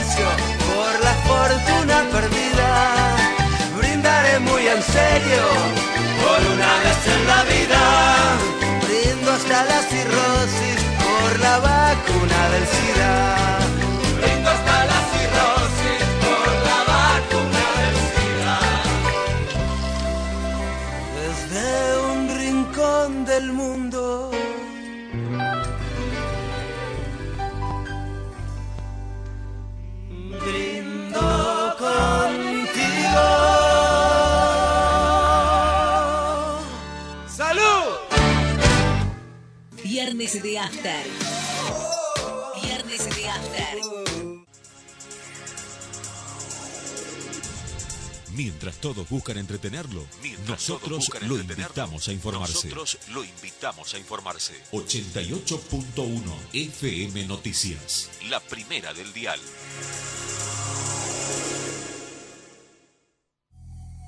Avanzamos en un plan estratégico de conectividad vial. Construcción de la autopista en Ruta Nacional 934. Pavimentación de la Ruta Provincial 35. Restauración y mantenimiento de la Ruta Nacional 16. Repavimentación y bacheo en la Ruta Provincial 5. Pavimentación de la Ruta Provincial 13. Reconstrucción de calzada en Ruta Nacional 50. Construcción de nueva ruta entre Orán y Embarcación. Pavimentación de la Ruta Nacional 86. Construcción de cuatro puentes y tareas de enripiado en Ruta Provincial 7. Pavimentación de tres tramos en la Ruta Nacional 51. Pavimentación de la Ruta Nacional 40. Optimización de la Ruta Provincial 27. Más obras para Salta. Gobierno de Salta. Gobierno presente.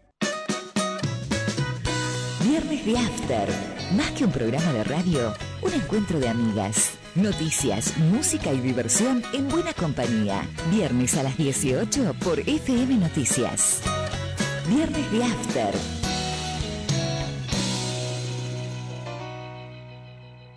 ¿Ya descargaste la aplicación Saeta en tu celular?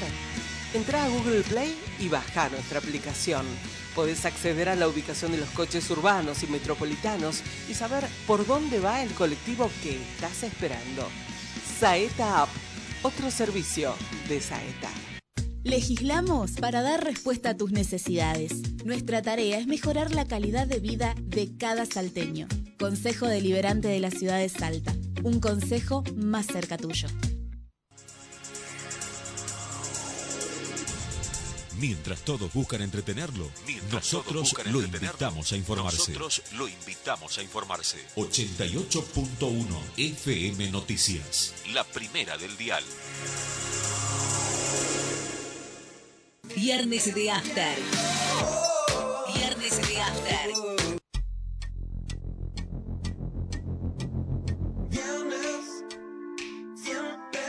Viernes en mi corazón.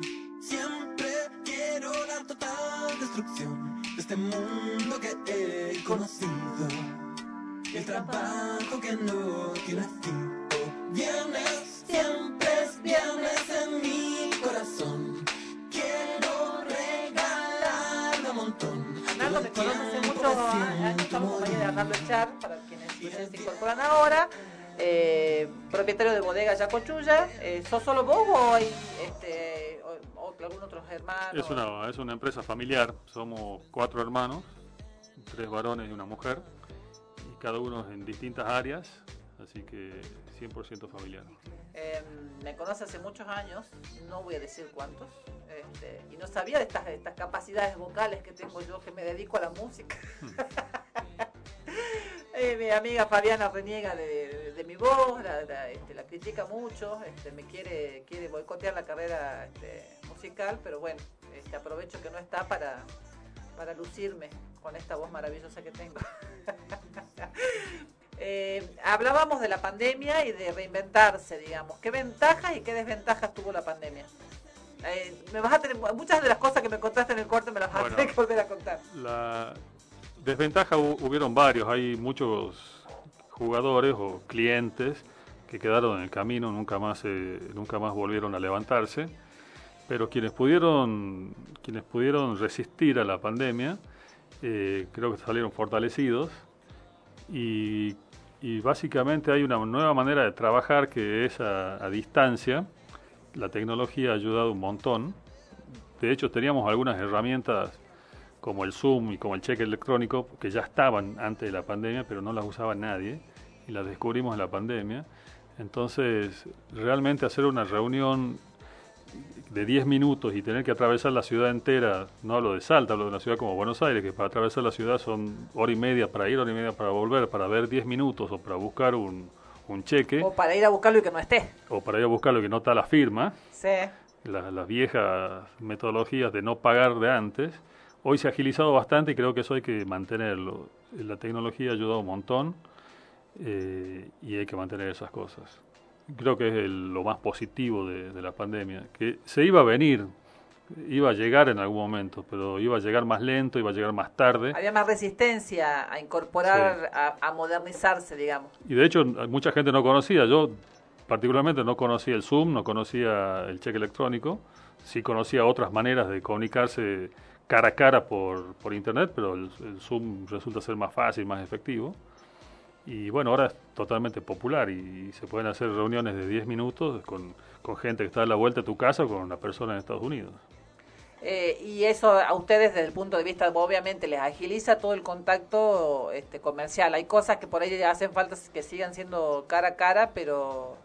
Hay- sí, totalmente. Cosas que, que siguen siendo cara a cara, sobre todo en, en el- en la venta y comercialización de vino es fundamental, pero para muchas otras cosas no hace falta ir a ver a nadie. la primera venta por ahí, este, el, el presentarse, el hacerse conocer, seguramente, sobre Correcto. todo en el vino, digamos. No, y, la- no solamente la primera venta, sino la última venta también, porque es una manera de fidelizar a, a los clientes con, con- con tu marca. Entonces, la primera venta es importante, la última también. Estas cosas hacemos permanentemente, pero te digo, el, trabajo diario, eso que no uno no ve, ¿has visto? cuando uno dice, me, encantaría tener una bodega, bueno, te doy la mía, porque tenés que hacer las cosas que, que uno no ve, las rutinarias quizás, tiene su encanto todo, pero también todo tiene su cosa rutinaria, su cosa de trabajo, sus malos momentos, como todo laburo. Y en todos los trabajos, el, eh, esta modernización, en, eh, este acelere de la modernización nos ayudó a agilizar procesos, a, agilizar el, el hecho de que ahora muchos pagos se hagan por transferencia, digamos, nos evite, uy, me olvidé la tarjeta, no pude pasar por el cajero, este no, Tal cual. no tengo, no tengo el efectivo, ahora no, no, pa- me pasa a mí, le pasa al verdulero, que ahora también te recibe una transferencia para un pago, Tal cual. este, le pasa al almacenero, ya le reemplazamos la libreta de, de para anotar por el por la transferencia De este, Mercado de Pago. mercado pago, de cualquier billetera electrónica. Eh, cada vez hay más y más accesibles para toda la gente y eso también este, facilita y, y dinamiza el- el- la economía. Sí, sí, correcto. Y bueno, y, y conc- y concretamente durante la pandemia, sacando los primeros 60, 70 días, se empezó a consumir, perdón, un montón de, de vino en las casas. Lo que no se consumía en gastronomía se trasladó a la casa. Y bueno, eh, pudimos eh, sobrevivir a, a esta pandemia que fue algo inédito, nadie estaba preparado para eso, nadie sabía cómo solucionarlo. Y bueno, pasamos. Y ahora estamos en una post-pandemia mejor organizados, te diría. Que por ahí un vino más caro que a lo mejor antes uno iba, salía y lo tomaba en un restaurante, empezó a consumirlo, a encontrar el espacio en su en su domicilio para... para, para se le Sí. empezó a ocurrir, digamos, che, hace Sí. mucho que no tomo un buen vino, al que le gusta el vino, supongo Sí, yo. y sobre, y sobre todo que no tenía que sacar el auto y el tema, de, el tema de la alcoholemia parece, parece una broma, pero no lo es. Hay un montón de gente que sale a comer y, y no toma una botella de vino porque están los controles de alcoholemia en la esquina del restaurante. Entonces, eso, como te digo, parece una broma, pero no lo es. Y, y en la casa, obviamente, esto no existe. Eh, eh, me, me hiciste acordar, están ahora en trata- están tratando, tiene media sanción la ley de mm, alcohol de Alcohol este, cero, alcohol cero. en Buenos Aires. Y hay una resistencia del, del sector vitivinícola. Poca, hay poca. Hay Eh, por lo algunos- menos eso escriben le- en los legisladores de que... de Mendoza más, más que nada. Ah. Es que escuché algo, escuché algo en, en radio, pero es algo que va a salir. En Salta la tenemos acá y, y se sigue consumiendo vino. No, ese, Claro, no- no no les es el, no- ese no es el problema. es de- De hecho, es mejor que un- una persona que esté eh, alcoholizada no maneje. Es mucho mejor para todos. Pero sí atenta al consumo de vino, pero no de la manera que, que uno piensa, o que pensaba a priori. A ver, por ejemplo, yo te, te puedo decir del- de, de- no me pasa con, con mis amigos de los amigos de mi edad, pero sí me las veo a mi hija cuando sale con sus amigos. Si ella sale con el, a veces no sale con el auto Para esto. para poder tomar, De acuerdo. porque ya tienen la, ya tienen en la cabeza que si sale con el auto no no puede tomar. Este, Pero pasa, pasa que o deciden quién va a manejar, este, y esa persona, bueno, es la que no toma. pasa, pasa que cuando vos decís de- no voy a salir en el auto para no tomar, pareciera ser que vas a tomar hasta hasta quedar en estado de inconsciencia. Claro, no, no, no. Pero uno sale a comer a un restaurante y, y toma una botella entre dos o tres personas, sobre todo quien está acostumbrado a, a tomar vino, eh, no va a tener un problema, pero sí le va a saltar una alcoholemia. Sí va a salir, sobre todo si es eh, alcoholemia cero. Entonces, hay un tema ahí, pero ese no es el principal problema de por qué se toma más o menos vino en, en un lugar. Bueno, pero por eso eh, eso es cuestión de también de hábitos, digamos, Sí. de, de acostumbrarse que bueno, Sí. salimos entre varios y bueno, los demás tomarán y yo esta no, esta noche no tomaré yo. En y Francia, eh, esto está hace 25 años, no hay ninguna novedad en el mundo. Y son los mayores productores de vino, según me dijiste. Claro. Eh, y la dinámica de la comercialización, o sea, ya existía todo lo que es el, el comercio electrónico previo a la pandemia, pero se agilizó, se mejoraron los sistemas, sobre todo con el exterior, pienso. No, con el exterior sigue siendo eh, de la misma manera que antes, el, comercio eh, de la misma forma pre-pandemia es normal. Eh, lo que sí se ha- lo que sí se ha- ha- cada vez tiende más es al comercio electrónico, que es otra cosa, que es eh, que vos hagas una compra online, así como puedes comprar desde un equipo de aire acondicionado o un termo, puedes comprar una botella o una caja de vino. Cada vez hay más vinotecas que están armando su, su vinoteca virtual en distintas plataformas y eso cada día eh, es más grande. Lo que hay que mejorar, que porque esto, esto es así, y esto no solamente cu- cuando uno compra vino, cuando uno compra online, lo primero que se fija es cuánto tiempo va a demorar en llegar a tu casa. Y, y de- La logística La hay que bajar. logística hay que mejorar. Y sobre todo si los centros de distribución están lejos de tu casa. Entonces, la logística es fundamental, pues la compra online es segura, eh, no hay problema con eso, ya la gente no tiene miedo a, a poner su tarjeta online. Ahora, el principal problema a solucionar, que ya está bastante solucionado, porque hay algunas empresas que lo hacen muy bien, es el, en reducir los tiempos de entrega y que te entreguen exactamente lo que compraste. Tener una, bueno, que es- es como muy a futuro, pero tener una buena red de, de- de trenes mejoraría el- el- la logística más que los que el sistema de cam- No, no, con creo, camiones. no, yo creo que eh, Argentina es un país que está muy concentrado sobre, sobre Buenos Aires. Entonces, si vos te fijas y haces una compra online en cualquier lugar, se despacha desde Buenos Aires. Sí. Y, pero cada vez está, está, está mejor. Con, yo creo que hay centros de distribución en distintos lugares del país y algunas empresas ya lo tienen. Por ejemplo, pueden tener un centro de distribución en Tucumán y con eso abastecen todo lo que es eh, el NOA. Entonces, la compra, vos pensás que estás comprando en Buenos Aires, pero el producto ya está más cerca de tu casa. Entonces, eh, la logística para que una botella de vino te llegue rápido a tu casa es lo que, lo que hay que trabajar. Eh, bueno, este, pero bueno, está, está piola saber que es- esas cosas, digamos, se van, se van modificando, digamos, y que y que las cabezas van pensando nuevas nuevas este, estructuras. Yo le hacía la comparación con lo que pasó con, con la abogacía y bueno, eh, quienes no se han podido adaptar, han en general se han ido jubilando, han sido gente mayor, pero este, pero esto que también nos pasaba a nosotros, es decir, los cambios se venían, pero no llegaban y No bueno, bueno este, esto ace- aceleró todo. aceleró todo. Y, eh, y, y para mejor, yo creo que es para mejor. Este, ahora falta cambiar la cabeza de quienes operan todos esos sistemas. Supongo que en el, en el comercio debe pasar lo mismo que en, poder, en, el- en tribunales, digamos. Este, la- En el comercio pasa lo mismo y, la- y- y todas las, la- todo el comercio, y en, en el caso nuestro todas las vinotecas, están haciendo esa plataforma virtual y el desafío es entregarte lo más rápido posible. Ese es el desafío. Y tener stock, porque vos en, cuando vas a un, a un local ves el stock. Ahora, cuando vos lo tenés al stock online, el stock puede ser inmenso. Entonces tenés que tener cuidado que cuando hagas clic en un producto esté. Porque tener actualiz, digamos, actualizar el inventario Ah, el sería inventario una cosa así. tenés- pero lo tenés que tener porque eh, es muy chocante hacer una compra y que te digan no tengo más stock Claro, y tenés que esperar una semana y, y la compra es en caliente. claro. Este, bueno, está, está piola eso y está, está bueno que, que se pueda, este, se- porque también nos permite, no solamente nos agilizó el- las metodologías, sino que nos permitió acceder a, a productos que antes, por ejemplo, en Salta no podíamos acceder, porque esta, esta necesidad de modificar los sistemas de comercialización hace que las cosas ahora nos lleguen, cosas que antes no económica me- les resultaba antieconómico muchas producciones este, hacerlas llegar a, algunos lugares de, de la Argentina y, y hablar de, este, de-. Salta, ahora todo esto posibilita que la Sí. gente llegue sí, mejor. Exacto.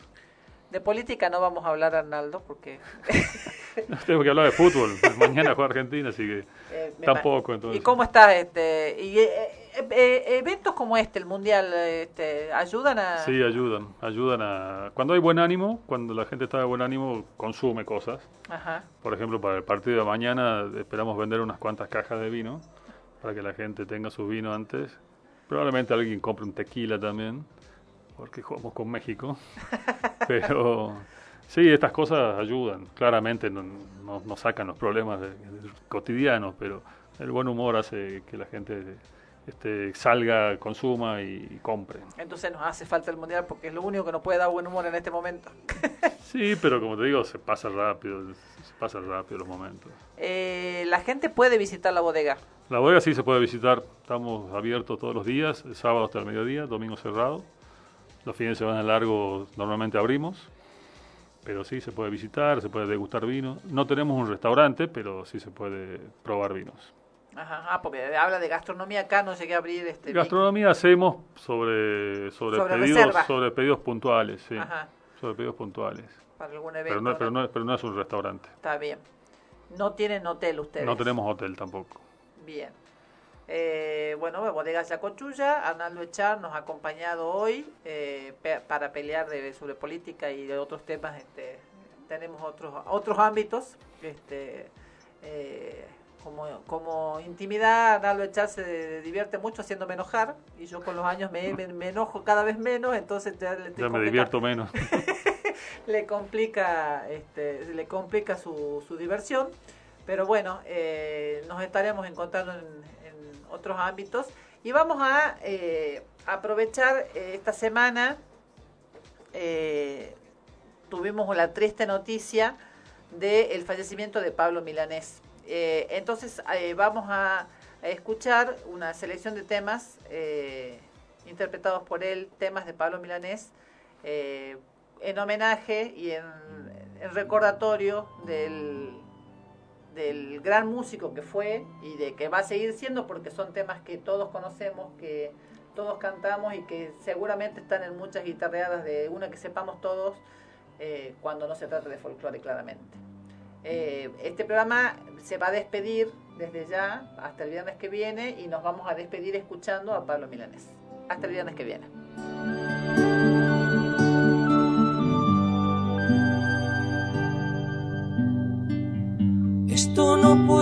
Ser no más que una canción quisiera fuera una declaración de amor romántica sin reparar en formas tales que pongan freno a lo que siento ahora raudales.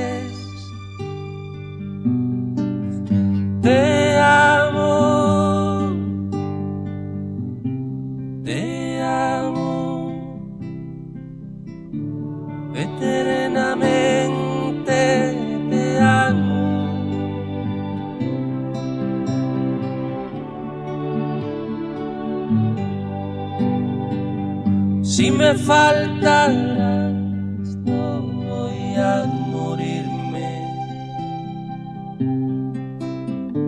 Si de morir quiero que sea contigo.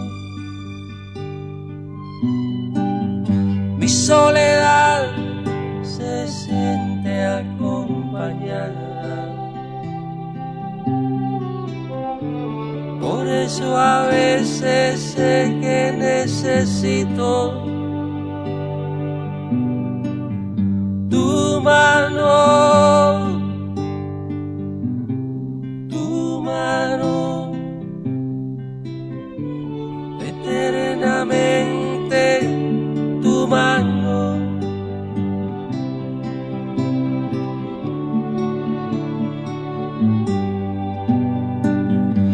Cuando te vi sabía que era cierto. Este temor de hallarme descubierto. Tú me desnudas con siete razones. Me abres el pecho siempre que me colmas de amores, de amores, eternamente de amores.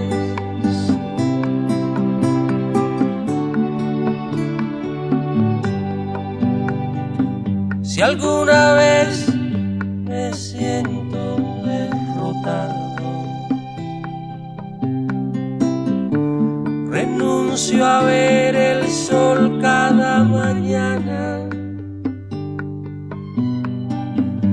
rezando el credo que me has enseñado.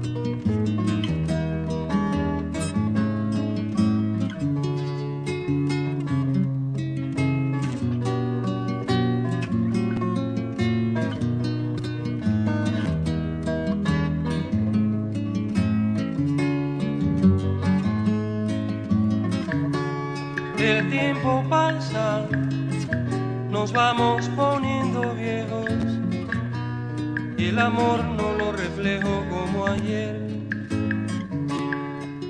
En cada conversación, cada beso, cada abrazo, se impone siempre un pedazo de razón. Pasan los años y cómo cambia lo que yo siento que ayer era amor se va volviendo otro sentimiento.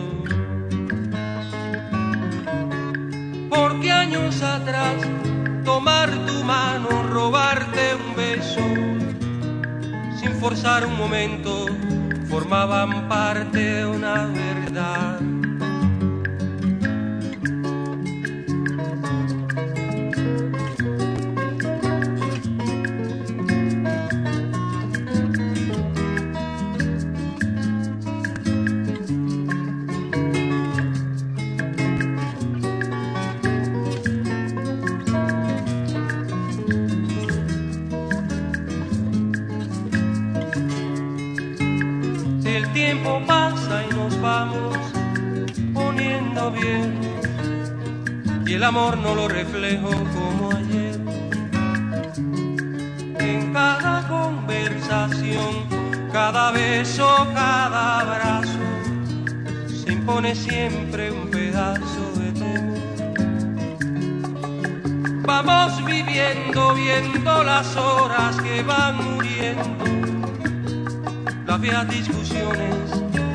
Perdiendo entre las razones.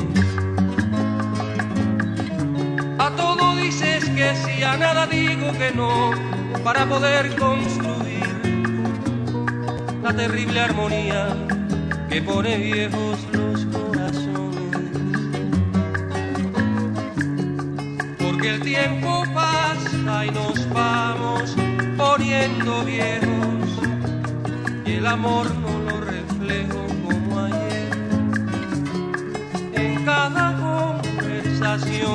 cada beso, cada abrazo, se pone siempre